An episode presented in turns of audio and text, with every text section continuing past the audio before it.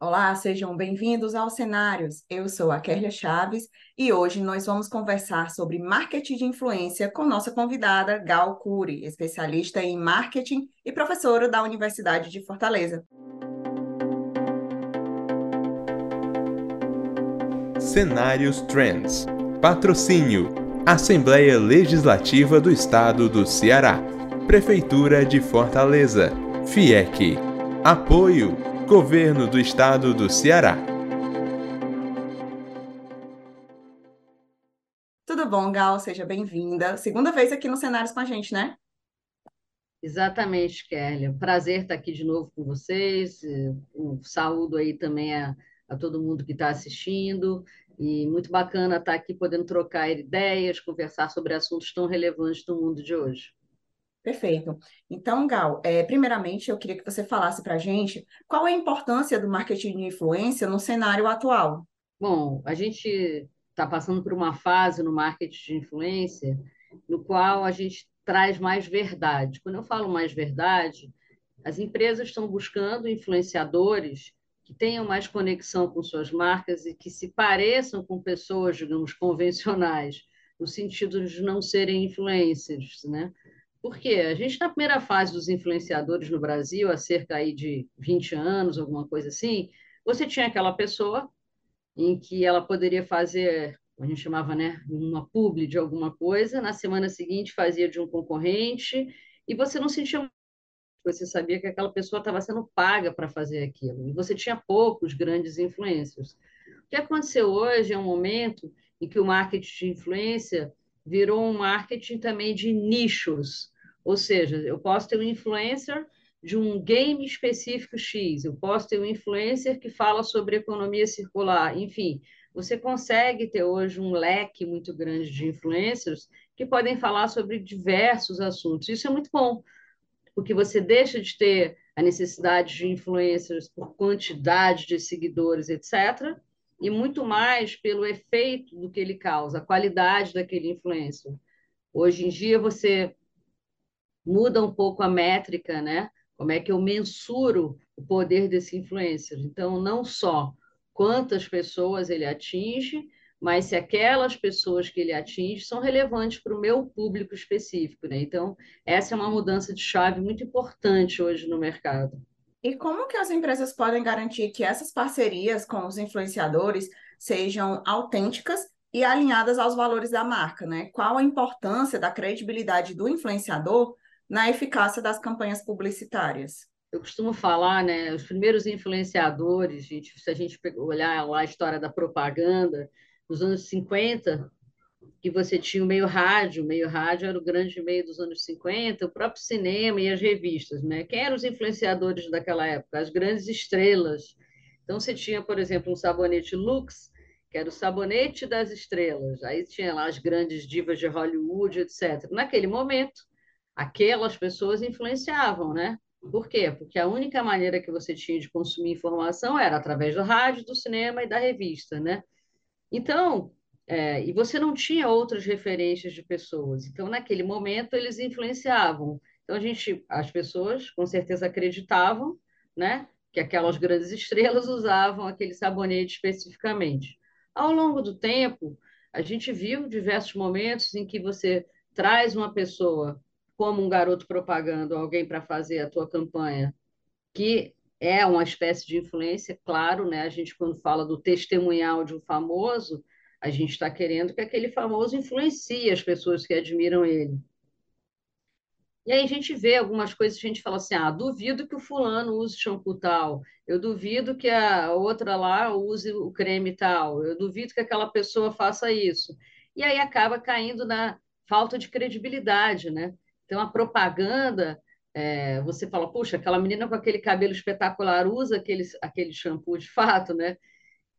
Com a disseminação da marca em várias ferramentas de comunicação, né? Busca-se mais é, a verdade nesse sentido. A gente passa também por um momento em que a gente, as marcas olham para os influenciadores, que a gente chama de reais, isso tá, tem a ver com você pegar o seu cliente e tornar ele um influenciador para sua marca. A gente chama, a gente tem um conceito que a gente fala de nano influenciador. O nano é menor do que o micro, né? Pequenininho. Então, por exemplo, é, algumas marcas elas fazem apelos, né? Você quer ser um influenciador, quer ser um embaixador, né? Então, hoje em dia eles usam esse termo embaixador relativo ao quê? A você, você pode ter 500 seguidores, mil seguidores, mas você tem um engajamento muito forte. Então, várias marcas, por exemplo, tem uma marca que é forte nisso, a Lululemon, Red Bull, Starbucks e outras marcas internacionais grandes, elas fazem isso, elas chamam clientes reais, aí o que, é que elas fazem? Elas dão vale de consumo, dão vale da roupa, etc. O que você tem que fazer? Você vai lá, faz um post usando a roupa. Só que eles te mostram, tem até um manual de como se comportar para os teus amigos não acharem que você está fazendo publi. Isso é muito real, né? Então você vê uma pessoa amiga tua usando alguma coisa no dia a dia, vamos supor que aquela pessoa está fazendo uma corrida na beira-mar. Ela está usando uma camisa da marca, e ela marca. Aí você pode falar, poxa, amiga, que camisa legal. Aí ela pode comentar, ah, é ótimo para correr, super leve, tem um tecido tecnológico. E isso é muito verdadeiro. Então, assim, você, obviamente, dependendo dos teus objetivos como marca e do teu alcance, se você precisa falar com milhões de consumidores ao mesmo tempo, você vai buscar um influencer que tenha um alcance desse tamanho. Mas existe um conceito, uma contratendência dessa grandiosidade, que é você, ao invés de ter um grande, você pegar 500 pequenos, verdadeiros, reais, e aquilo vai construindo uma base sólida de credibilidade porque você acredita muito mais no teu amigo do que no que a marca está dizendo. As pessoas confiam nas pessoas. Então, o marketing de influência hoje passa por isso. Fora isso, tem um aspecto que eu acho muito interessante, que são os influencers que não têm mais aquele padrão de beleza imposto pela sociedade. Então, você tem pessoas adoradas, pessoas com milhões de seguidores que estão transformando mercados e que são influencers. Por exemplo, o Casemiro. O Casemiro é um cara que está revolucionando o mercado de transmissões é, esportivas, principalmente no Brasil, né? E aí o Casemiro ele não é, digamos assim, o, o, o padrão, barriguinha de tanque, lourão, queixo quadrado, isso e aquilo, mas ele tem um carisma, tem uma personalidade e ele abraça as pessoas, ele é verdadeiro, ele é espontâneo. Ele, né? É, né? Então, isso aí muda, entende? O, o, influencer hoje, ele, se você quer olhar para aquele cara e reconhecer, falar, pô, eu queria ser amiga do Casimiro, né? E aí, de repente, um, aquele outro influencer todo cheio de pose, não sei o quê, cabelo, você fala, não, aquele cara não vai ser meu amigo, ele é muito distante, você vê que ele é muito cheio de pose, é muito artificial, cheio de filtros. Então, você quer, hoje tem essa tendência do sem filtro, sabe? Pessoas como, como gente como a gente, né? A gente vê também, é, com certeza você vai lembrar, é, que antigamente a gente associava, era instantâneo, quando a gente via um, um frasco de Monange, a gente associava imediatamente a Xuxa. Sim. Era a Xuxa que era a garota propaganda da Monange. Se ela usava, ninguém sabia, né? Eu nunca vi. Né? Eu até agora... brinco com isso hoje, Kelly. Eu, eu brinco com isso hoje em sala de aula. Eu falo, na minha geração, a gente não acreditava que a Xuxa usava Monange mas Exatamente. a marca ficou extremamente associada a ela pela quantidade da exposição que foi feita. Né? Exatamente. Né? E assim, tem agora, por exemplo, a questão do boticário, né? Que o boticário ele usa pessoas reais, situações reais, então isso traz uma aproximação da marca com o cliente, a identificação, que foi o que você falou agora. Total, essa conexão né, é muito forte. É, tem uma marca, que é uma marca que já há um certo tempo busca trazer pessoas reais na sua campanha, que ela fez um, um manifesto público, publicou isso no site, em todas as suas redes, falou o seguinte: a marca Dove, internacionalmente, a partir de hoje, se compromete a não usar mais modelos em suas campanhas e se compromete a não usar filtros que distorçam as imagens. Então, isso é muito, muito forte, muito poderoso, muito potente. Muito revolucionário para a gente. Revolucionário, né? Porque você fala, caramba, uma das maiores marcas de beleza do mundo fala, não vou usar mais modelos na minha campanha. E, Gal, me diz como que as empresas podem medir é, o retorno sobre investimento em marketing de influência, né? Se existe aí alguma métrica específica que seja mais relevante para o mercado brasileiro? E a gente tem, por exemplo, se o teu objetivo, vamos supor que você quer divulgar as vendas de um festival, de uma festa, alguma coisa, e que você contrata um influencer. E aí esse cara pode botar, ter um cupom, né? Então tá lá, Kerle é 10, Gal 10. Então a pessoa usa. Então você tem uma, você mede imediatamente. Ah, eu, eu investi, sei lá, 100 mil reais naquele influencer e aquele influencer conseguiu gerar é, X mil vendas é, para minha festa. Por quê? Você mediu a quantidade de pessoas que usou o cupom com desconto dele. Você pode também, hoje, é fácil você medir é, quantas visualizações teve, quantas visualizações que ele fala, clica aqui, quantas pessoas clicaram. Então, depende da métrica que você quer usar. Pode ser número de ingressos, pode ser número de cupons usados, número de visualizações, pessoas que passaram a seguir, enfim, você tem essas métricas. Fora isso, você pode fazer pesquisa, né? E perguntar, é, por exemplo, você viu a campanha com influenciador tal, ou, ou você se identifica com influenciador tal? Hoje em dia, tá? Kerlia, muitas marcas, elas obviamente fazem a pesquisa anterior. Elas têm na mão delas assim as possibilidades de contratação. Estou falando quando se envolve um dinheiro bem considerável. Então você mostra para o cliente três, quatro opções de influências, faz uma pesquisa prévia e aí todo mundo se identifica com aquela pessoa, ele vai lá e contrata. Então, assim, é muito importante que você tenha essa conexão com o público e que o influencer, que você, se for uma pessoa é, celebridade, uma pessoa famosa, que ela tenha sintonia com o público, que o público enxergue ela com os valores que a marca quer passar. Tem umas coisas curiosas, às vezes a gente vê uma campanha com uma pessoa que está totalmente fora da mídia, e a gente, caramba, os caras contrataram esse cara só porque estava barato e colocaram, mas sem o menor conexão com a marca. E é, e é até curioso você ver isso, e é, chega a ser até meio ridículo. Umas pessoas andando numa fábrica. Estou aqui na fábrica X no Ceará, uma pessoa que nunca pisaria naquela fábrica, né? Então, famoso por famoso é uma grande besteira você querer usar o famoso só por ele ser famoso. Famoso pode, pelo contrário, pode soar ridículo, falar, puxa vida, pegaram um cara aí que não faz mais sucesso, é o que estava barato, botaram aqui na campanha, né? É tipo isso mesmo. E falando sobre o nosso tema aqui da nossa conversa de hoje, você acredita que o marketing de influência é para todos? E como que você avalia a adoção do marketing de influência pelas empresas brasileiras até agora, né? Quais setores têm sido mais receptivos ao marketing de influência aqui no Brasil e quais não são tão receptivos assim? Certo, eu acho que o marketing de influência, ele é um caminho é, sem volta, mas não que isso seja ruim é, a gente tem que pensar no contexto. A gente vive num contexto digital. E no digital, a gente tem o fenômeno da viralização, tem o fenômeno do que a gente chama em economia comportamental de comportamento de manada, ou herd behavior, né? manada em inglês, o comportamento de manada.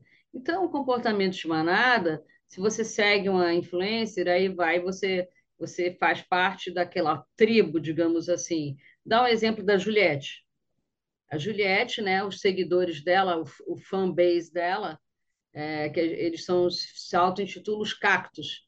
Então a pessoa brinca que tem algumas pessoas que você não pode brincar na, na, mexer com elas na internet. Os fãs da Taylor Swift, os fãs da Juliette, os fãs da Bruna Marquezine e da Anitta. Os caras vão lá e movimentam um negócio inacreditável. Então, assim, o marketing de influência ele, ele, ele ganha muito corpo, essa ideia do comportamento de manada, ganha muito corpo com a necessidade das pessoas se aglutinarem é, em tribos, né? A gente chama de tribos pós-modernas, né? Tribos que pensam igual, que gostam das mesmas músicas, que se vestem, etc. Assim como você tem o fenômeno dos coreanos, BTS e, e, e outros grupos né, que tem um fandom gigantesco e, e aí, assim, eles são grandes influencers, né? Nesse caso, e outras pessoas também. A Juliette, ela bota uma coleção nova lá na Avon e vende em poucas horas. Muito movimentado pelo fã, o fandom dela. Então, assim, o marketing influência não tem mais como se fugir dele. O que você precisa hoje é conseguir ter o filtro e olhar para o influencer que pode ter sentido para sua marca. Como eu falei, você pode ter influencers que são influencers de grande alcance e, ao mesmo tempo, você trabalhar com também influencers reais, pequenos, você fazer com que o seu próprio público seja um influencer da sua marca, ou seja, ele incentive. Então, você imagina que uma pessoa fala bem da sua marca, se cada cliente teu falar bem uma vez, né, se você tiver 10 mil clientes, eu já vou multiplicando e por aí vai. Então, você incentivar as pessoas, por exemplo, a vestirem uma roupa e aí as pessoas postam e marcam a loja. Aí alguma amiga tua vai lá e fala: Nossa, amiga, que vestido lindo, onde é? Aí a própria marca responde a pessoa. Então, assim você começa. Então, a influência ela ela está muito no dia a dia, as marcas estão muito ligadas nisso, né? Você hoje em dia tem, tem programas que fazem uma varredura do teu nome na internet e aí eles conseguem saber as menções. Então, as marcas ficam atentas a isso e elas começam a responder, então, elas começam a ampliar é, o alcance delas através disso. Então, o marketing de influência, ele cada vez vai ser mais usado, sim, porém, eu entendo que hoje ele passa por um, um momento de, de filtros, de qualificação, de você compreender é, a conexão e se aquela pessoa que você escolheu de fato tem valores que coadunam com a sua marca e se ele consegue transmitir o que você quer, né? Não famoso por ser famoso. Pegar um jogador de futebol para fazer campanha de bateria de carro. Aquele cara nunca vai trocar a bateria, o carro dele, né? Então, assim, você começa. Fica a bateria do sabe, carro. Né, bateria, o cara tem 10 carros na garagem, então, enfim. Morreu então, a bateria e compra outro. Manda alguém trocar, né? Então, as marcas estão mais atentas a isso, sabe? Eu, eu, a gente claramente percebe isso. Mas, como eu te falei, é, ainda existem marcas que pegam uma pessoa famosa, ex-famoso ou famoso antigo. Mas o marketing de influência, sim, é algo muito forte que cada vez está mais arraigado. E a gente tem influências, como eu te falei, tudo. Você pode ter uma influência que te, te recomenda um livro de literatura, né? É, de ficção ou não ficção, você pode ter alguém que recomenda um livro técnico. Então, hoje você tem influências para todas as áreas da vida, de um certo, né? de uma certa forma. Então, é, a gente nem vê, mas a gente tem marcas mais técnicas. Por exemplo, uma marca de um, de um grande laboratório farmacêutico, ela pode convidar um grande médico, por exemplo, para fazer uma palestra para uma rede de médicos brasileira. Ela paga para esse cara, ou paga para algum especialista falar alguma coisa. Aquele cara lá que faz aquela cirurgia com aquela técnica, isso e aquilo, né? aquele que foi convidado para fazer a palestra, ou um webinar, alguma coisa assim, ele é um influencer para aqueles médicos. Então, é importante que a gente compreenda que o marketing de influência ele pode se dar para um grupo pequenininho, ou pode se dar para milhões de pessoas ao mesmo tempo. Perfeito. E, na sua opinião, Gal, quais, quais são os principais desafios que as empresas brasileiras enfrentam ao implementar estratégias de marketing de influência e quais são as oportunidades que esse mercado brasileiro oferece para o setor? Bom, o primeiro desafio é você pensar em longo prazo. Então, você não apostar todas as suas fichas no influenciador. De repente, você vai investir um dinheiro significativo esperando que aquela pessoa te dê um retorno tremendo. Isso não é mais uma realidade hoje, né? A gente, e a gente tem influenciadores, por exemplo, você tem uma menina de 20 anos, 19 anos, que ela tem 5 bilhões de visualizações no TikTok com os vídeos dela. Então, a gente compreender também quem são os influenciadores, né? Tem gente aqui do. É, a pessoa que da tudo, do, Girl Next Door, uma pessoa, teu vizinho pode ser um influenciador para um grupo de pessoas. O desafio é esse, é você descobrir quem influencia o teu público. Então, é, qual é o, o a virada aqui para você pensar? Ao invés de contratar primeiro um influenciador, conversar com o teu público, saber do que ele gosta, quem ele segue, etc. Porque a tua contratação do influencer vai ser muito mais assertivo.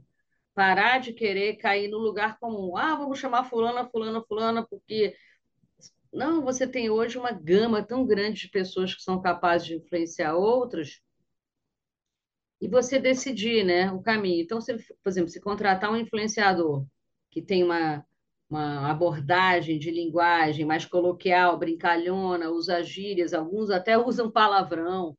Então, você tem que ter cuidado com o que você vai associar ou você quer associar à sua marca. Ah, vou chamar a fulana, ela é maravilhosa, eu adoro ela. Não é você que tem que adorar, quem tem que adorar é o seu público. Então, assim, eu, eu, entendo que as empresas hoje, a primeira coisa que elas têm que fazer é compreender a cabeça do seu público, pensar com a cabeça do seu público. Esse é o primeiro grande desafio. Descobrir influenciadores que possam nem ser tão caros, mas que falem com o seu consumidor. Né? Segundo desafio, eu entendo que é formar essa base de clientes que vão virar os seus, que a gente chama de customer advocates, né? os seus seus embaixadores da sua marca, pessoas que defendem a sua marca, que vendem a sua marca. Fora isso, a gente também tem o público interno, que é um grande influenciador.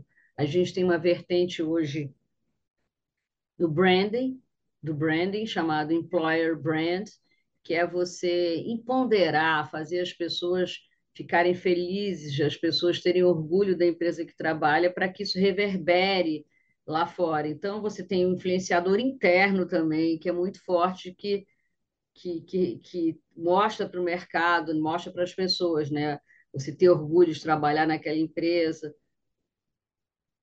Então, você tem influenciadores internos, influenciadores com público, influenciadores maiores, se você quer lançar alguma coisa grande, você vai equilibrando isso tudo, né? E não esquecendo que muitas vezes nem só é a pessoa que que você gosta e nem só a pessoa que tem mais seguidores é que vai ser mais eficaz, que vai trazer mais resultado para a sua empresa, né?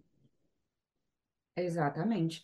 E o que, que a gente pode falar sobre o marketing de influência e campanhas controversas, como foi o caso da L'Occitane recentemente, ao usar o caju invertido, né? Para alguns, né, algumas pessoas que defendem a marca, né, disseram que foi uma jogada criativa, mas para outros foi falta de conhecimento da marca sobre o fruto.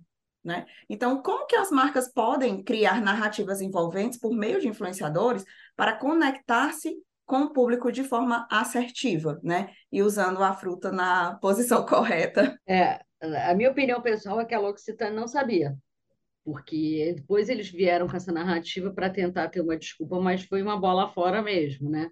E, e, eu acho que em alguns momentos aquela máxima de falem mal, mas fale de mim não é válida, porque você falar mal, você gerar um desgaste de imagem é desnecessário, né? E pode influenciar muito negativamente a, a visão, a história da sua marca como um todo.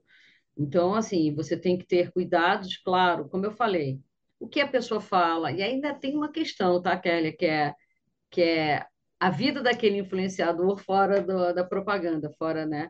Então, muitas vezes a gente, a gente brinca e fala assim, né? O famoso quem me conhece sabe, né? Aí a pessoa faz uma coisa absurda e vai lá no story se desculpar com aquela cara, blusa branca, rosto lavado.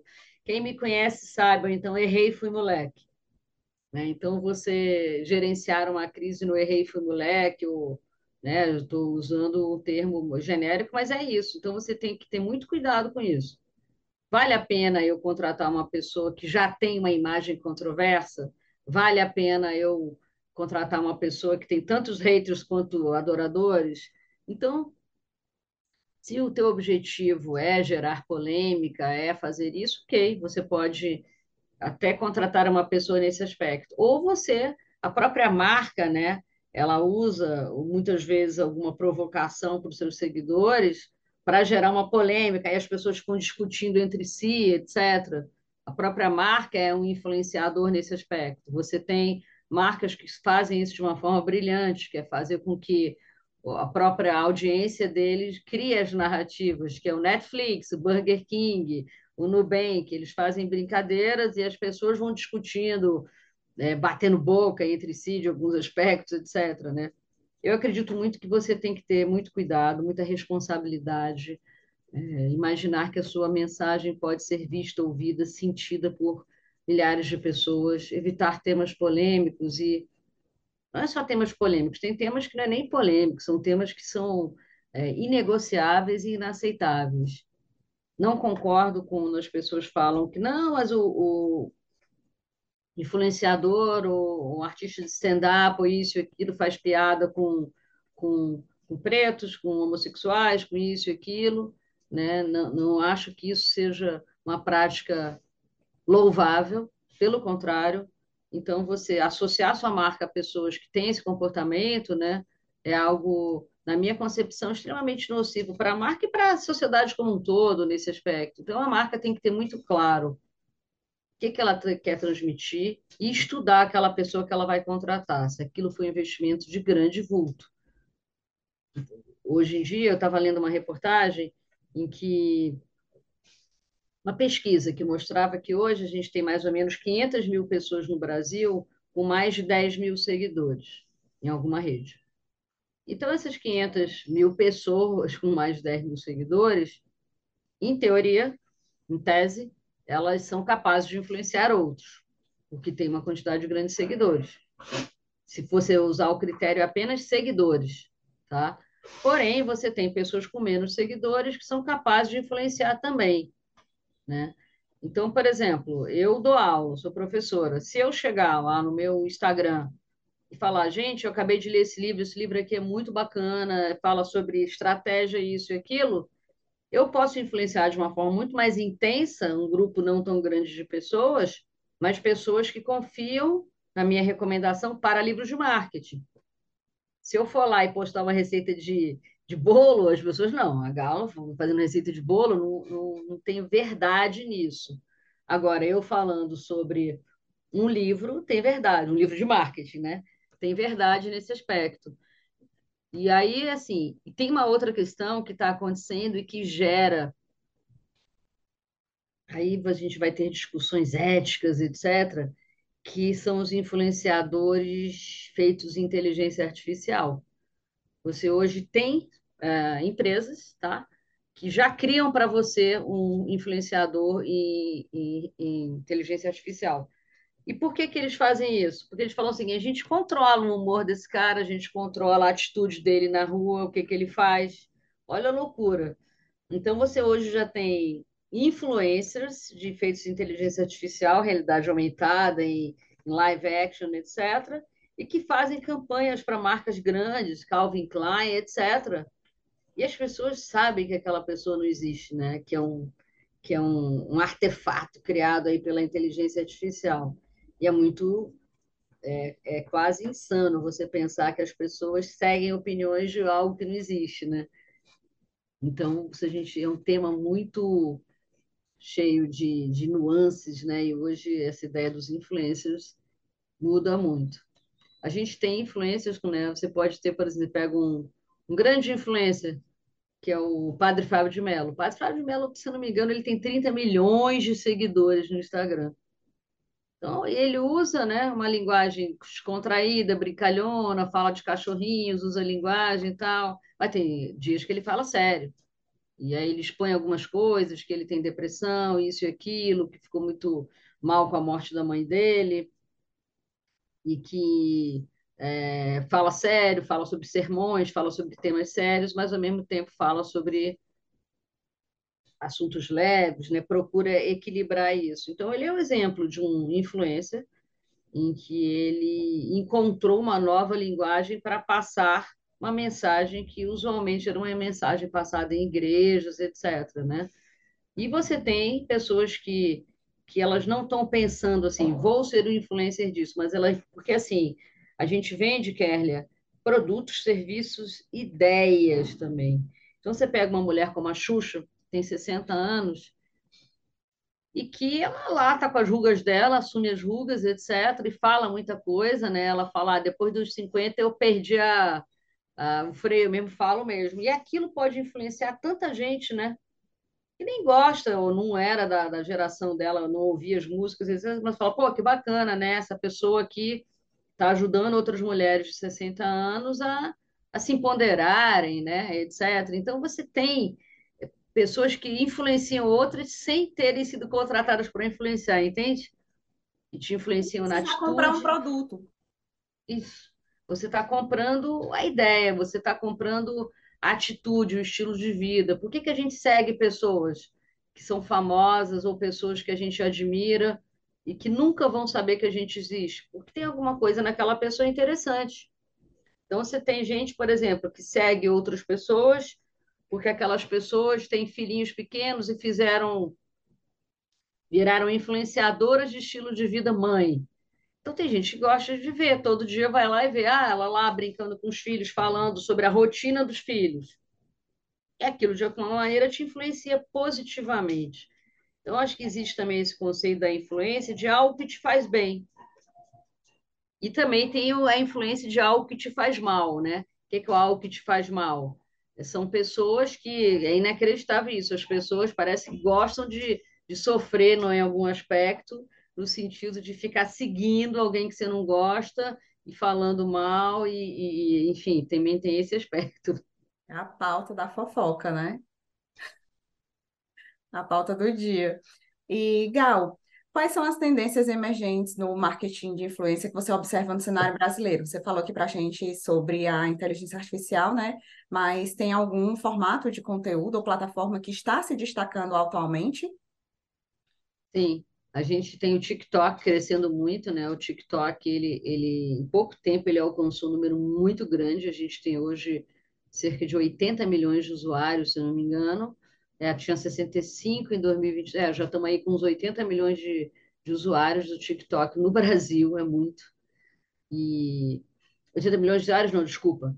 É, 80% das pessoas que usam redes usam é, entre, entre 12 e e, e 34 anos usam TikTok, 80% das pessoas. Então, o, os, os TikTokers, né, eles, eles é um formato muito, muito forte hoje. A gente tem, e aí você tem uma tendência que é qualquer pessoa ser, querer ser influencer. Então, por exemplo, a minha enteada mais nova, a Cleo, tem 14 anos, ela, ela quer influenciar o grupinho de amigas dela no TikTok. Então, ela vai lá e usa uma trend. O que, que é a trend? A trend são tendências, né? Trend é tendência em inglês, que todo mundo, é mais uma vez, comportamento de manada. Então, vamos supor que a trend é você fazer um vídeo fazendo alguma coisa, aí todo mundo faz aquilo. E aí, assim, é muito importante observar, essa é uma tendência forte de você seguir as trends e as empresas que fazem isso bem feito elas criam as próprias trends, elas criam filtros. É, lembra na época da Barbie, esse ano? Quantos filtros, quantas coisas tinham? E tem uma coisa, já deve ter visto, claro, né? Quem está ouvindo a gente aqui também já deve ter visto, os filtros de pessoas no Instagram. Então, você pode pegar um filtro, e, por exemplo, não é uma pessoa famosíssima. Tem uma menina que foi minha ex-aluna, que ela é uma, ela é uma personal stylist aqui do Ceará, aqui de Fortaleza. Ela tem um número X de seguidores, ela não é super famosa, e ela tem um filtro no Instagram para os seguidores, né?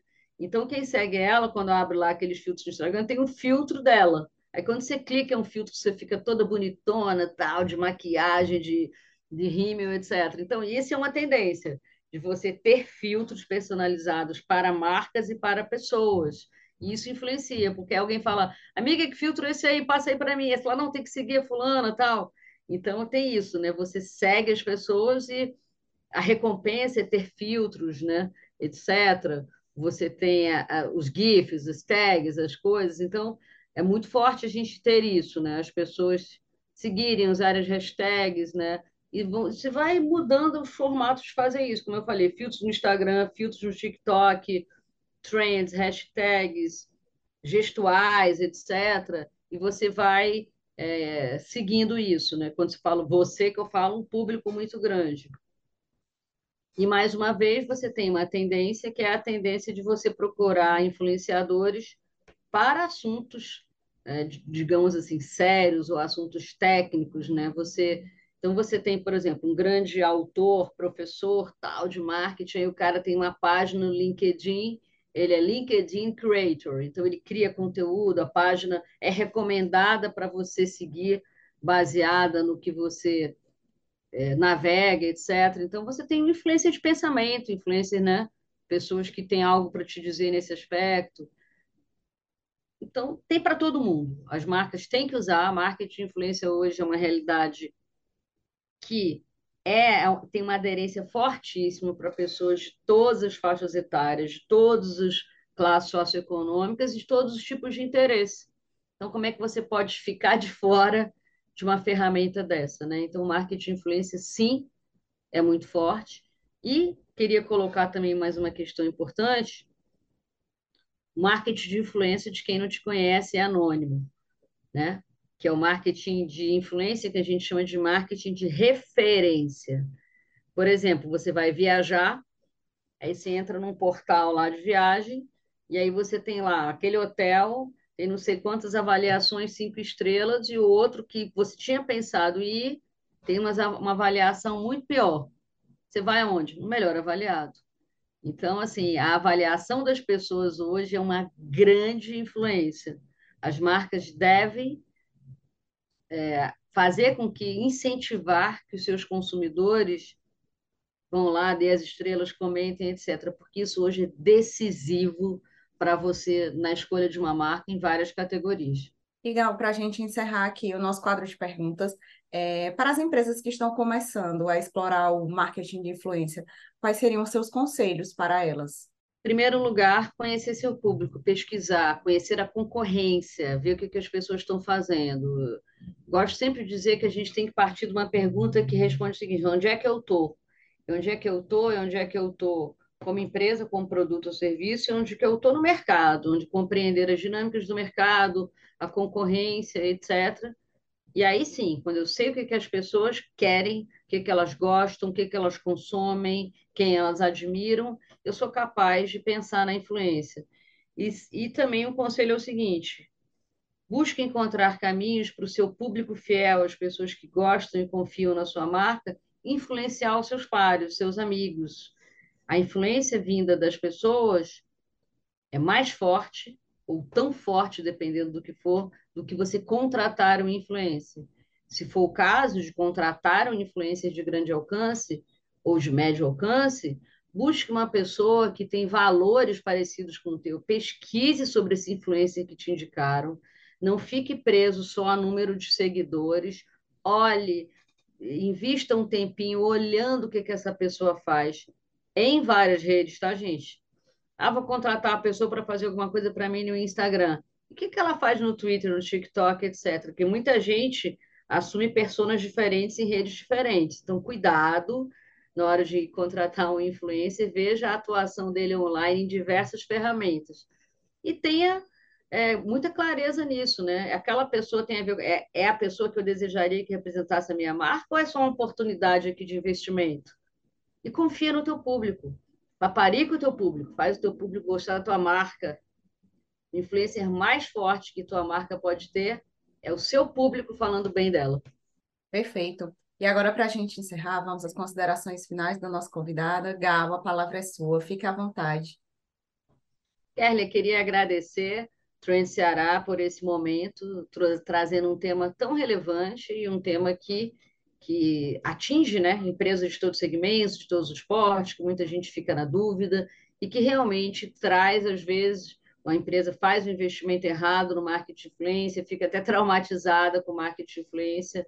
Usem o marketing de influência, é algo muito importante hoje, muito em função das pessoas né, terem essa ideia do comportamento serial, viral, o comportamento de manada, e Vida longa ao Trend Ceará, que sempre traz assuntos relevantes, parando aqui um momento para a gente pensar, né, refletir e discutir temas que são relevantes e comuns a tanta gente. Muito obrigada.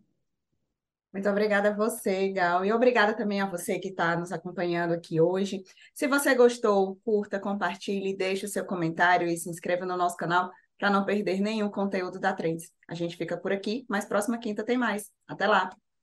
Tchau, tchau, gente. O futuro das energias renováveis é foco de um importante evento na Assembleia Legislativa do Estado do Ceará. Sessão especial Hidrogênio Verde, Energia e Inovação no Ceará. Dia 26 de maio, a partir das 9 horas, teremos um debate com a participação de convidados especiais sobre o uso e impacto dessa nova energia limpa no Brasil e no mundo. Acompanhe ao vivo também pelos canais oficiais da Alesse. Alesse Valorizar o desenvolvimento sustentável, mais que uma missão, nossa lei.